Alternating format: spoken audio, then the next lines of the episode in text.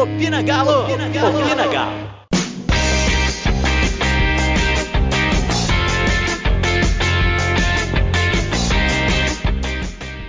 E dessa vez, ninguém dormiu na praça.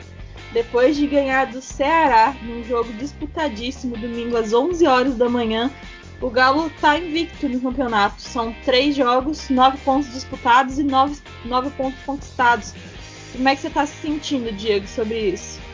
Eu tô feliz pra caramba. Desse jeito dá pra sonhar com o título brasileiro, né? Com certeza. E aí, e aí, Samuel, dá pra sonhar com a taça? Dá pra sonhar, mas não precisa não cair nessa de que só, só um desastre tira o título do Galo, igual já estão noticiando por aí, não. É bom manter o pé no chão. E uma pessoa que eu sei que tem o pé no chão é o Douglas. E aí, Douglas, sua opinião? Ah, tem que ter o pé no chão sempre, né? E só mais uma coisa. Eu e minha casa serviremos ao Marrone. Com certeza! E agora abrindo um pouquinho mais pra gente falar do jogo, é, o Marrone fez o gol de pênalti. Gente, eu tava com a saudade, saudade de ver o Galo fazendo um gol de pênalti, mas aqueles assim, que até abre os olhos, sabe? Aquele que você chuta com vontade aquele pênalti bem batido, sabe? Eu tava com uma saudade disso. Quando o Marrone pegou a bola, a hora que deu o pênalti, eu falei assim: Marrone vai pedir. Na hora que o Marrone falou vai pedir, eu já pensei assim: Deus abençoe que esse menino não erra, porque se ele errar, o povo vai arrancar ele a pé daqui para levar ele lá pro Rio de Janeiro de novo. Mas graças a Deus bateu com muita categoria, acertou, marcando o primeiro gol do Galo de pênalti.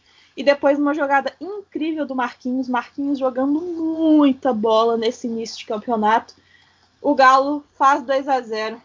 E sua visão do jogo, Douglas? Conta um pouquinho para nós. Ô, Malu, é, falar com vocês que acho que assim, dos três jogos que o Galo teve, esse foi o mais abaixo até aqui no Campeonato Brasileiro.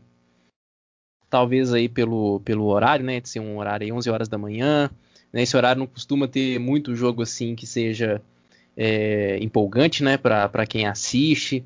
Mas assim, o, o, time foi, o time fez o que, o que deu para fazer na medida, na medida do, do, possível, né, com dentro de campo. É, apesar de ter sido um pouco abaixo, né, do, do que a gente tem acostumado a ver o time jogar, o Galo soube fazer o resultado. É, acho que assim, o primeiro tempo foi, foi, um pouco mais truncado, um pouco mais difícil. O Galo não estava conseguindo ter o mesmo volume de ataque que, que, que, tinha nos jogos anteriores, né? Chegou poucas vezes a, a, ao gol adversário no primeiro tempo. Se não me engano, assim, um chute que teve na direção do gol, se não me engano, que eu lembro assim de cabeça agora, foi só o do Johan, no, na cobrança, numa cobrança de falta. É, as jogadas estavam não estavam dando tão certo assim. O Keno, principalmente, né, pelo lado esquerdo, ainda parecia sentir o ritmo de jogo, errava alguma, algumas jogadas, alguns passes ali na, na entrada da área. E aí o time só foi conseguir desenvolver melhor as jogadas de ataque no segundo tempo, né? algumas mexidas que o São Paulo foi fazendo ao longo do jogo, a entrada do Marquinhos, você deslocando o Keno para o lado direito, é, você voltando com a Arana, né, que não começou, que não começou como titular o jogo, você refazendo ali todo todo o esquema do time dentro de campo e a coisa começou a render aos poucos. É, o Johan começou a aparecer mais ali com, com alguns passes assim é, é, é mais incisivos, vamos dizer assim. E aí acho que a coisa melhorou depois que saiu o gol né? Porque mesmo, mesmo com as alterações ainda estava uma coisa muito truncada, muito difícil de entrar na, na área do Ceará. O time conseguiu, o time, o time adversário conseguiu é, ter um, um, bom esquema defensivo no jogo, então isso dificultou mais ainda é, é, as jogadas do Galo. Mas depois que saiu o primeiro gol, a gente o Galo conseguiu chegar com mais perigo. Mais de uma vez, a gente teve o Marrone quase marcando o segundo gol novamente, mas aí ele deixou melhor para o final, né? O, o, gol dele, o segundo gol dele foi uma coisa muito bonita, né? A arrancada que ele deu, a, a passada que ele, que ele, que ele teve no contra-ataque, a velocidade, tipo, foi, foi, foi assim, definitivamente deixou melhor para o final. No mais, acho que é, é, dentro, do, dentro do que o time vinha apresentando, foi o jogo até aqui no conjunto, né, no total, assim, nos 90 minutos, mais abaixo que, que a gente viu até agora. É, foi um, um, time diferente, né? Claro, a gente está falando de São Paulo, não jogou o Arana, então aquela função ali que o Arana estava fazendo, seja de lateral ou não, eu sou a, a defensora que o São Paulo ele usa função e não posição, então eu não senti falta em questão de, de ter ou não um lateral, mas o jogador é, Guilherme Arana fez falta. E eu queria saber um pouquinho da opinião do Diego sobre essas alterações que o, que o São Paulo fez e o, o sobre o jogo meio-dia também. Você acha que isso atrapalhou alguma coisa? É, a falta que o Natan fez também, né? Que a gente tem que lembrar que ele está lesionado, então ele não jogou. Então, Malu, vamos por partes.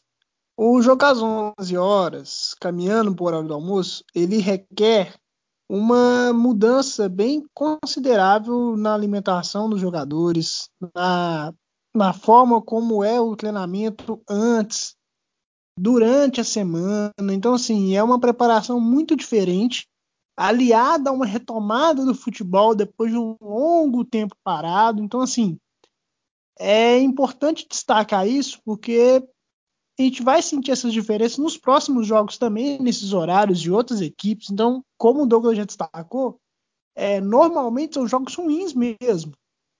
E mesmo o Ceará tendo um time tecnicamente inferior ao Atlético, há de se nivelar o jogo a partir do momento em que seus jogadores não estão na plenitude. Eu só quero destacar individualmente o Alan Franco.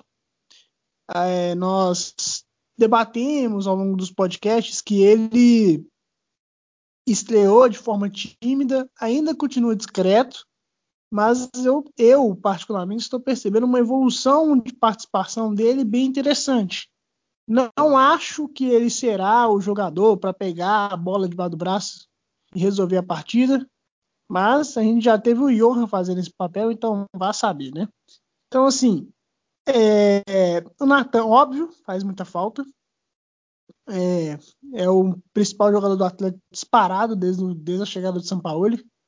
E a gente vai ficar sem ele aí pelo menos o setembro inteiro. Então vamos ver as mudanças. Eu gostei da, do, da mudança, da adaptação do Alan em campo, né? Em teoria, ele fazia a função do, do Arana, mas muitas vezes centralizava. O, o Alonso também circulou bastante no, no setor defensivo, tanto central quanto, quanto como ponta né, esquerda, podemos dizer assim, né, como ala esquerda. As variações são interessantes, mas vale destacar, até o próprio São Paulo falou isso, que além de ser um grupo jovem em termos de trabalho, é um grupo jovem em termos de idade. Nós temos, acho que a defesa seria um, um setor mais experiente do time, mas mesmo assim a gente tem um elenco que vai, vai se moldar, tanto em termos de personalidade, tanto em termos de maturidade, como em adaptação de esquema, Malu. Sim, isso que você ressaltou é, é interessante. O nosso amigo Stefano, do Arquibancada do Galo, ele gosta muito de fazer essa análise de números, né? E eu sempre fico cutucando ele para poder saber mais. E ele disse hoje, eu acredito, que o elenco que venceu o Flamengo tinha uma média de idade de 24 anos, mesmo com o, o Rafael, que tem 31. E o elenco que jogou contra o Ceará tinha uma média de idade de 27, porque aí jogou Hever, jogou Alonso, então aumentou um pouquinho essa idade, mas mesmo assim, se a gente for comparar com aquele elenco de 2016, 2017, que tinha Vitor, Léo Silva, é, Fred, Robinho, vários jogadores acima né, de, de 30 anos, ou então chegando muito perto disso, a gente vê um, um rejuvenescimento muito forte, porque é o que é necessário, né? A gente vê a, a mudança de chavinha aí do, do, tipo de contratação que os empresários fizeram no, no, início do ano, do tipo de contratação que o São Paulo pediu, que são né, diferentes, levemente diferentes. e do elenco que o Atlético montou até agora, porque a gente sabe que vai chegar mais gente. O São Paulo já está desesperado. Agora eu vou, vou, jogar uma bomba nas mãos do Samuel. Samuel, me fala para você quem foi o melhor no jogo e quem mais deixou a desejar.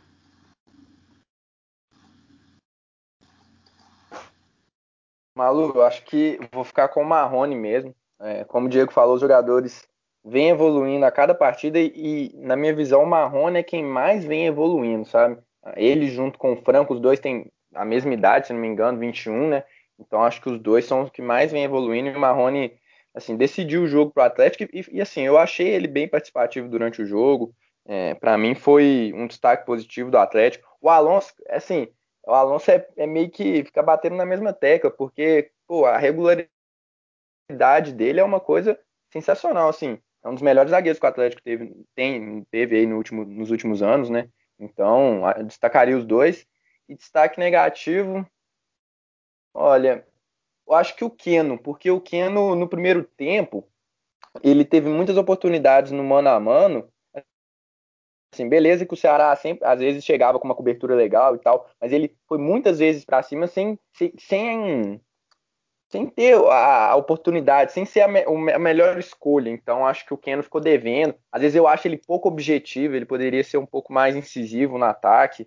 É, às vezes eu acho que ele poderia ser um cara mais artilheiro, digamos assim, ele poderia procurar mais o gol. É, não sei se é uma, talvez seja uma orientação do Sampaoli, né? Porque os pontas normalmente eles cruzam. É, outro ponto que, que eu destacaria nesse, nesse jogo foi o primeiro tempo com muitos cruzamentos. Não estava dando certo. O Marrone não é aquele cara né, de, de ganhar todas tantas bolas aéreas, tinha pouca chegada, porque o Johan também não é no estilo do Natan de infiltrar e chegar na área, então acho que teve muito cruzamento desnecessário. E assim, para mim o principal problema no primeiro tempo foi a falta de aceleração do jogo. Eu não digo falta de acelerar um cara igual o Marquinhos, mas falta de acelerar é, a partida mesmo. Porque o Jair, por mais que seja excelente, ele não tem aquele passe vertical igual o Alan. Então, para mim, faltou o Alan ali como primeiro volante. E o São Paulo viu isso, tanto que ele coloca o Arana no segundo tempo e resolve esse problema, porque com o Alan ali, o Atlético consegue é, preparar o ataque muito mais rapidamente. E no primeiro tempo, pegava a bola e tocava de, na lateral. Então, assim, até armar o time, o Ceará já se posicionava todo ali na defesa. Só um adendo sobre a, a evolução também, né? O Samuel destaca até de forma. A gente, até pelo gol, né? E tudo, pelos gols que, que fez, o gol contra o América, os dois gols contra o Ceará, o Marrone eu falei do Franco, mas o Guga também, né? É, a torcida pega um pouco no pé dele por, por conta da babaquice que ele fez né, da questão do Flamengo, né? Naquele título da Libertadores dele. Foi totalmente juvenil, mas ele mostra que está se adaptando de forma bem rápida, bem interessante nesse posicionamento de um, de um lateral central, né? Muitos acharam que a chegada do Mariano era encostar o Guga para ser vendido mesmo, até o momento ele vem, vem atuando e vem atuando muito bem. Sim, então eu ia falar sobre o jogo contra o Botafogo agora, mas você que quer ouvir sobre o Botafogo, escuta até o final que a gente vai falar agora das transações que está acontecendo no Atlético, porque ó, é muita coisa. Eu vou. A gente vai falar, vamos fazer uma coisa diferente aqui no podcast. A gente vai falar mais do Sasha, né? Que, que tem tudo aí para ser nosso novo jogador. E vou pedir a opinião dos meninos. E depois a gente vai fazer só um bate-volta para saber sobre a, a, opinião das outras especulações, fazer alguns comentários breves. É, a negociação com o Sasha foi feita com um milhão e meio de dólares por 50%. O dólar está mais ou menos 5 reais, então faz as contas aí. E o jogador ele já está em DH e tudo indica que ele está retirando a ação contra o Santos na justiça, que era um dos era uma, da, uma das travas, né, que estava impedindo o negócio de fechar com o Atlético. O Sacha jogou com o São Paulo no ano passado ele fez 44 jogos, 14 gols e 4 assistências, uma pontaria de 57%. Ele foi o terceiro lugar de artilheiro no Brasileirão, artilheiro do Santos. E se a gente compara as estatísticas dele de 2018 com 2019, ele melhorou bastante. Ele teve uma evolução muito grande. Então ele estava se adaptando bem ao, ao esquema do São Paulo e acredito que, que já chega mais ou menos igual chegou o, o Mariano, né? Já chega em, meio que encaixado no time por conhecer o trabalho e, e, conhecer como que o São Paulo gosta de montar o time. Ele talvez entraria no lugar do Marrone, né, ali de centroavante, mas não necessariamente no lugar de Marrone, porque porque o argentino é maluco. Então talvez ele empurre o, o Marrone para a ponta e, e, coloque o Sacha. É, talvez o, o Sacha jogue mesmo de 9, talvez o Sacha faça a função que o Natan estava fazendo, que eu não sei definir qual era a função do Natan. Natan, ele jogava ali do meio para frente em todos os lados, né? Mais o lado direito, mas tanto no meio quanto pisando na área sempre, né? Por isso marcou vários gols. E eu queria saber um pouquinho mais da opinião dos meninos. Tudo indica que semana que vem, o, a, talvez até essa semana ainda, o Sacha vai ser apresentado. Estava na lista do São Paulo. E aí, Samuel, o que, que você acha, brevemente? Como você já disse, né, Malu? Terceiro artilheiro do brasileiro. Eu fui dar uma olhada no, em alguns números, achei algumas coisas interessantes. Todos os gols dele foram de dentro da área, ou seja, é um cara que tem presença ali. E cinco foram de cabeça, ou seja, mesmo não sendo um cara muito alto, ele consegue sim vencer as, as disputas ali de cabeça e ainda deu três assistências. Um número que também eu gostei muito foi número de finalizações por jogo. Não chega a duas por jogo. E ele teve um número alto de gols, 14, né? Então é um cara que finaliza, é, a porcentagem de finalizações dele que vai no gol é, é muito boa. Então, assim, acho que não é um cara que vai resolver, que vai chegar e vai fazer 20, 30 gols por temporada, mas é uma opção que a gente estava precisando. É, um, é um, cara, é um cara que vai com certeza incentivar né, o Marrone pela disputa de posição. Então, assim, é, acho válido demais nesse momento, mas assim, com ambições maiores de uma Libertadores, de, né, no ano que vem a gente espera isso, precisa de um 9 mais, mais artilheiro, na minha visão. Vamos. Primeiro a gente enfrenta o Botafogo, depois a gente enfrenta o Inter e a gente vai de passinho em passinho. A gente chega na Libertadores do ano que vem. E o Silas e o Betinho noticiaram na live do Fala Galo hoje à tarde que eles fazem se eu não me engano, às 15 horas, todo dia no canal deles lá, se vocês quiserem acompanhar, são parceiros nossos. É, ele noticiou que já existe uma lista, né? O São Paulo adora fazer lista. O São Paulo sou eu das planilhas, sabe? Eu falo assim, ó, acordei planilha. São Paulo, acordei lista. Já existe uma lista se o Galo classificar na Libertadores, existe uma lista se o Galo não classificar na Libertadores. Então, assim, já existe um planejamento para daqui a há quantos meses? O campeonato termina em fevereiro, né? Então já existe uma lista para daqui a seis meses. O que é, é, bem interessante ver dentro do Galo, né? Porque geralmente a gente não via planejamento nenhum. Ano, as contratações do meio do ano passado, por exemplo, 100% sem planejamento. Tanto que nenhum, ninguém está aqui ainda. É, Douglas e o Sasha, brevemente. Ah, Malu, é, pegando aí tudo aquilo que Samuel falou sobre a, o Sacha, os números, o desempenho dele, é, assim, não é o tipo de centroavante que a torcida gostaria de ter, né? Porque a torcida é, é esperou muito ter um centroavante que chegasse para resolver, chegasse para se titular, que fosse o matador e tudo. Mas se é um treinador que o São Paulo quer e que o São Paulo gosta, então é, é, um tipo de jogador que a gente pode criar uma, uma expectativa. Né? Ele teve um.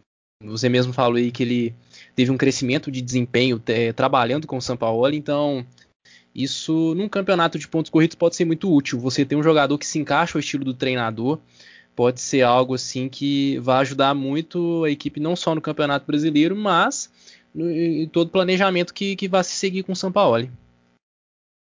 Então, Dieguito, o Sacha, eu acho que é o primeiro jogador do que chega pro ataque do Galo que chega com status de artilheiro, porque a gente trouxe o Savarino dos Estados Unidos, a gente sabe que é tipo assim uma liga meio incógnita.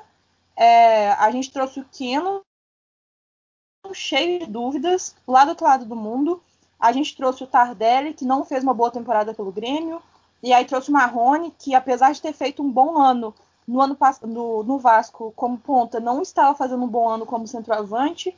Então, tinha o Natan, que era um, um, jogador extremamente contestado aqui. Então, a gente, assim, a, a, primeira peça do ataque que chega com status de artilheiro é o Sacha. Você acha que ele vai valer essa, essa estrela, vai fazer essa estrela brilhar mais uma vez? A gente pode esperar 15 gols de Eduardo Sacha?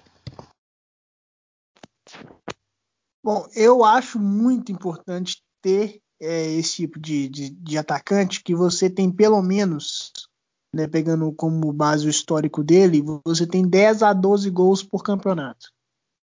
Isso representa, em média, 15% dos gols do time no brasileiro. É bom você ter esse cara. Se você tem ele aliado a meio aos pontos, a armadores que contribuem ofensivamente, como o Johan, como o próprio Marrone, né, caras que em lances em situações esporádicas resolvem as partidas, você ter esse cara com uma média acentuada de gols, que não, não vai te entregar 30, 40 gols por temporada, porque ele não tem qualidade para isso. Mas ele vai te entregar ali uma média que vai te agregar valor no final do campeonato. E isso é importante. É, Malu, só voltando um pouquinho no assunto, você falou de lista. Se o Atlético não classificar na Libertadores, a única lista que tem que ter é a lista de dispensa. A começar pelo senhor 77 Câmara. E, por fim, né, vamos ver. É, igual os meninos destacaram a questão do Mariano. Sim, o Sacha vem para agregar e vai disputar a posição não, não, resolve nada, mas também não deixa de perder nada. Muito pelo contrário, traz um cara que contribui em termos de velocidade, não é um cara parado e faz gol. A gente precisava de um cara que faz gol, um cara que tem a confiança do técnico e isso é importante demais. Exatamente. E agora a gente vai começar a rodada da gongada ou né, da felicidade vocês me contam em poucas palavras. Eu quero saber em poucas palavras. Vou falar o nome do jogador, se ele tá vindo ou se ele tá indo. E vocês me contam o que, que vocês acham. É, começando, seguindo a ordem: Diego, Samuel e Douglas, tá? É, Guga no Flamengo. Sim ou não, Diego? Não, jamais. Samuel só por um valor muito maior do que 4 milhões e meio de euros. Douglas. Não sou a favor de vender para concorrente direto. Boa. Essa então, unanimidade. É... O Alê do América também foi ventilado no Galo. Ele tem um jogo bacana lá, né? O, o Lisca aproveita bem ele, um jogador de 30 anos. E segundo o pessoal do Fala Galo também que eu ouvi eles falando, houve uma sondagem, não houve proposta nem nada, mas alguém falou assim: ah, então, né? Oi sumido, famoso oi sumido. É, Alê do América no Galo, Diego. Bom nome, bom jogador, cara é bem interessante. Gostei dele dos três jogos que o Atlético fez contra o América, bem, bem interessante. Samuel. Ah, dependendo dos valores, se não for gastar muito dinheiro, seria um cara que chegaria para compor o banco. Então, assim, acho que depende, nesse tipo de negócio depende muito de quanto o Atlético teria que desembolsar. Com certeza. Douglas. Eu acho que é um bom jogador para agregar no elenco. Eu traria. Hum, boa mais ou menos, né? Dividido. Tipo, hum, depende. Outro jogador do América que foi sondado, né? O, Oi Sumido, foi o Ademir. O cara que talvez tenha sido o cara do América que mais deu trabalho pra gente.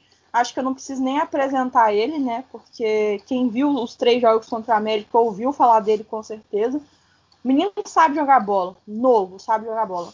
É, e aí, Diego? É, lembrando que ele é atleticano, né? Então, vem ser feliz, Ademir. Samuel? Justo, justo. Não, não acho ruim, não. É uma posição que o Atlético precisa. Um cara mais de velocidade ali pelas pontas. Douglas. Mais um que eu traria fácil, fácil. Pode vir. Também o custo. O negócio é que o América ele nunca libera pra gente fácil, né? Eles sempre fazem jogo duro. Eles preferem liberar para fora, igual eles fizeram com o Messias. A gente louco com o Messias eles mandaram para o Rio Ave e ainda pediram de volta. Mas estamos aí. É, mudando para o setor de animais. Essa eu quero ver. Vou até deixar vocês falarem mais do que algumas palavras. Pato, Alexandre Pato, é cunhado de Silvio Santos. ai, ai, ai. Fala, Diego. É, o Pato é um caso à parte, né? Um cara que tinha tudo para ser um dos principais atacantes do futebol brasileiro em termos mundiais, disparado pela qualidade que tem, mas é um, um ser totalmente aleatório. O cara que, numa conversa com os jogadores, fala que o sonho dele é estar tá na calçada da fama, já tá errado, né? Ó, boatos que ele vai lançar um perfume da Jequiti, hein? Então vocês vão ficar aí com a fragrância do Alexandre Pato. Quem sabe vocês não conseguem uma Bravanel pra vocês. Chance da vida. Nossa senhora, passo longe. Lembrando que eu esqueci de falar no início, o Pato ele recebe um salário de mais de um milhão de reais no, no São Paulo. Eles tinham um, um contrato, uma cláusula né, de, de renovação automática com esse aumento de salário. Então, é um salário astronômico. E outra coisa é que, duas observações. São Paulo pediu o Pato no Santos quando ele estava lá. E em dezembro, para poder evitar esse rolê né, do contrato, o Pato foi oferecido para o Atlético, o que foi prontamente negado, porque né, não dá. Então, Samuel. Eu vou ser bem, bre bem breve aqui, porque assim, eu acho que a chance disso acontecer é, é próxima a zero, todo mundo negando. Surgiu lá de São Paulo, não sei com, com base em, em que, né? Mas vamos respeitar. Enfim, acho que depende muito do salário, né? Acho que ele não estaria disposto a baixar esse salário. E assim, se o São Paulo. O São Paulo é um cara que a gente sabe, né? Cobra muito intensidade. É, se o São Paulo. Eu, eu tô. Nessa aí eu vou. Assim, se o São Paulo quiser, cara, eu vou. Mas assim, por mim, nem. Não gosto desse tipo de jogador muito estrelinha, não, eu confesso. Douglas, sim ou não para Alexandre Pato? Muito nome, muita bola, é, muito nome, pouca bola e muito custo. Dispenso. Resumiu bem. Agora voltamos para a rodada de sim ou não, que tem mais três. É, a gente viu agora à tarde que o Otero acertou com o Corinthians, acertou, né, para ir para lá. É, ele, o Corinthians não pagou absolutamente nada, mas a gente, além de ficar livre do Otero, a gente não vai pagar o salário dele. É, ele foi para lá por 400 mil reais. A informação que eu tenho é que o salário do Otero seria 300 mais 40%, 300 mil mais 40%, ou seja, 420 mil. Então o Galo embarcaria com 20 mil reais. E aí a informação que a imprensa está dando, Jorge Nicola, para poder falar nomes, é que o Otero abriu mão da parte do Atlético. Então é tipo assim, não quero seu dinheiro, estou saindo, não quero seu dinheiro. Ainda desprezou a gente. E, enfim, Otero no Corinthians. Aleluia, misericórdia, Diego. Não, mas vai e fica, meu filho. Pelo amor de Deus, já passou da hora. Samuel. Eu, eu gosto da ida dele pro Corinthians, mas não acho que é esse desastre que o Diego pensa, não. Assim, acho que é um cara favorecido pelo estilo de jogo do Galo, porque ele nesse esquema posicional de pegar no mano a mano ali e partir para cima, assim, eu nunca achei que era dele essa questão do drible. Ele é rápido e tal, ele tem boa condução, mas não é um cara criativo para driblar. Então acho que talvez num, num contexto de mais. De qualidade. Não, então, pô, pela falta de qualidade no drible, mas eu acho que assim, num contexto que ele tem mais liberdade, talvez atuando ali, é, saindo da ponta por, pra, vindo por dentro, né, tendo mais liberdade para finalizar, das, da esquerda para dentro, jogando em transição, acho que seria um jogador, assim, eu vejo com boa chance de dar certo lá no Corinthians. Mas, né, pelo salário que recebia, por não estar produzindo com o São Paulo, acho uma ótima, que tem que liberar é, espaço aí para os que estão chegando. Douglas? Um aleluia com todas as letras maiúsculas. Obrigado por nada e tchau. Aleluia, irmãos. Agora eu quero saber o. Deixa eu ver.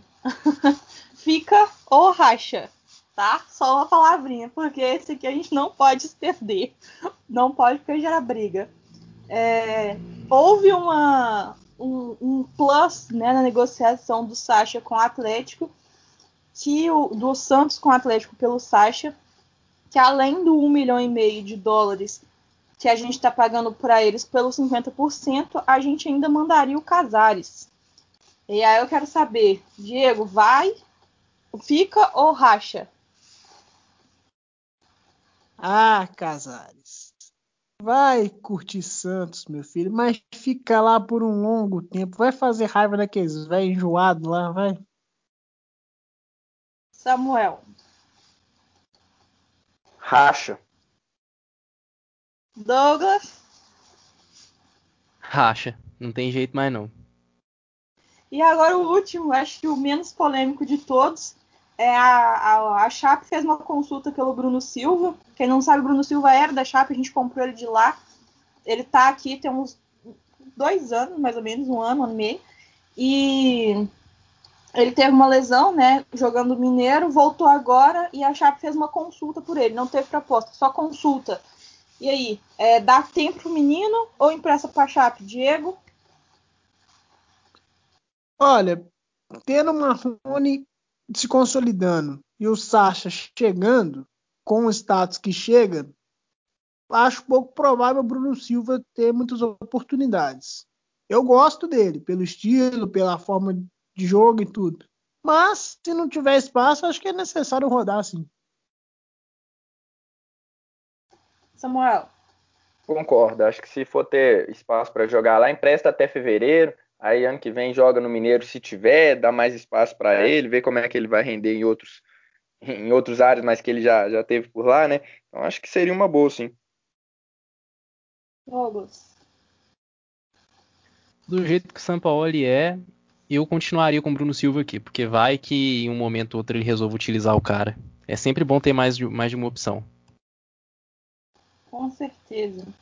Agora, gente, como prometido, vamos falar sobre o jogo contra o Botafogo. Vai ser na quarta-feira. E quarta-feira, 21h30. É, o Botafogo vai ser lá no Newton Santos, né? O jogo. O, o Botafogo ele teve dois jogos só pelo brasileiro. A, a primeira rodada foi adiada contra o Bahia, né? Acho que por causa da, da, Copa, da final da Copa Nordeste. E aí empatou contra o Bragantino, com um gol do Alejandro, inclusive, tá lá no Bragantino. E ficou no 0 a 0 contra o Fortaleza. Fortaleza que vem mal já tem um tempo. A última vitória do Botafogo foi no dia 20, 28 de junho contra a Cabo Friense. Eu não sei se vocês lembram, mas foi uma tratorada. Ficou 6 a 2 o jogo o, aquele menino Pedro Raul fez dois gols, foi um jogão, eu assisti. E hoje ocupa o 14 lugar na tabela com dois pontos. É, qual a expectativa do jogo, Samuel? História, é, para quem não, não, sabe, né? É, o São Ori, né? Aquele mesmo que passou por aqui, se não me engano, que ano que foi? 2014? Não, 16, ah, não me lembro a data ao certo, eu sei que foi recentemente. É, ele tá por lá, assim, não vejo o time do Botafogo é, buscando coisas muito altas nesse campeonato. Vem de dois resultados assim, é, empatar contra o Bragantino e Fortaleza. Não, não foram bons resultados. Então, não, não vejo o São Paulo também mexendo muito nesse time que jogou contra o Ceará o Arana deve voltar, o Alonso deve ser poupado, tirando isso, acredito que deve manter mais ou menos a mesma formação, talvez a entrada do Marquinhos, que vem jogando muito. Então, expectativa de vitória mais uma vez. Diego. É, não tem muito o que falar não, mano. É buscar a vitória sim. Botafogo é um time hoje bem pior do que o time do Atlético, um time que vai disputar para não cair, não, não deve passar disso. Então, time desse tipo, que não, que não vai te oferecer nada no campeonato, você tem que passar por cima mesmo. Não é passar por cima em goleada, não. É você ter uma vitória com, com empoderamento. Vencer com vontade. E aí, Douglas, resumindo, sua expectativa? Ah, Malu, a expectativa é de que o Galo consiga mais uma vitória. O Botafogo é um time que vem tendo aí problemas, apesar de ter, ter goleado, né? A última vitória ter goleado por 6 a 2 é um time que nos últimos jogos aí tem tido muitos problemas no ataque. É um time que não finaliza bem, não conclui bem as jogadas e isso acaba se refletindo nos resultados, no desempenho em campo. Então, um time aí que não tem tanta qualidade assim no ataque, eu acredito que o Galo vai conseguir se sobressair. Então, acredito muito aí que possa vir mais uma vitória. É, mais uns números aqui. Pelo Campeonato Brasileiro, são 58 jogos com 22 vitórias do Botafogo, 19 do Galo e 17 empates. 91 gols a favor do Botafogo e 88 a favor do Galo. Então, assim, o, o Botafogo tem três vitórias a mais, mas a gente vê que é um confronto extremamente equilibrado, né? Que até o número de empates é bem próximo a, ao número de, de, vitórias dos dois times. Não tem um que, que fica muito disparado com o outro. Então, eu acredito que. Na verdade, eu nunca acredito que o jogo vai ser fácil, né? Eu tenho a tendência de achar que todos os times vão disputar pro lado do Atlético. Acho que isso até é meio bom, mas para não ficar criando expectativa. Mas eu acho que vai ser um grande jogo, vai ser fora, mesmo que não tenha torcida, tem toda a questão do campo e, e costume de jogar. Então, o Botafogo ele não tem muito repertório para trocar atleta. Vai ser o que está lá mesmo, o time que está jogando desde o Campeonato Carioca, né? Já tem um, um tempinho que eles estão. começaram a jogar na, na volta da paralisação antes do Atlético. Mas é o que tem, né? Se a gente quiser ser campeão, a gente tem que ganhar de todo mundo, independente de qual time seja, independente de qual lugar que seja. Então vamos para cima, a gente tem condição de vencer esse jogo. É, seja a escalação, qualquer escalação que o, que o São Paulo fizer, se ele repetir qualquer escalação né, das que ele já fez, a gente tem condição de ganhar. Talvez entre o, o Mariano, talvez entre o Bueno, né, que a gente não viu ele jogar há muito tempo, e nem o Mariano. É, então, assim, é talvez seja um jogo para entrar o Bruno Silva também, quem sabe, dependendo do resultado. Todo mundo, né, uma grande maioria das pessoas estava achando que a gente ia chegar aqui a atropelar o Ceará e viu que não foi assim. Então, me fala aí, Diego, placar, chuta o placar do jogo. Eu vou roubar o placar de todo mundo. 2 a 0 para nós. É verdade. Todo, acho que todo mundo pensou nisso, porque eu também pensei. Fala, Samuel. Nossa, só lembrando que na última eu cravei, hein? Eu falei 2 a 0 pro Atlético e que quem ia brilhar ia ser o Marrone. Mas brincadeiras. É, eu acho que 2 a 1 2 a 1 pro Galo. Douglas. O meu placar não era 2 a 0 dessa vez. Eu vou apostar um pouquinho mais alto, vai ser 3 a 0 pro Galo. Então eu, para ficar diferente, eu vou colocar 3 a 1 Vocês estão me obrigando. Então, se eu errar, a culpa não é minha, tá? É, mas então é isso, galera. Fechou o programa. É, não esqueçam de seguir a gente lá no Twitter. A gente tá como opinagalo. Também tem o Twitter da nossa parceira, que é arroba vamogalo com U. É, a gente está movimentando o Twitter lá agora, colocando notícias, né? E também o Instagram do Vamos Galo, que é arroba Vamos Galo com um underline no final. Lá você pode assistir, nos, você pode ver os destaques, tá lá o Opina, só arrastar e escolher sua plataforma favorita. Então, um beijo para vocês e vamos, Galo! Opina Galo! Opina Galo!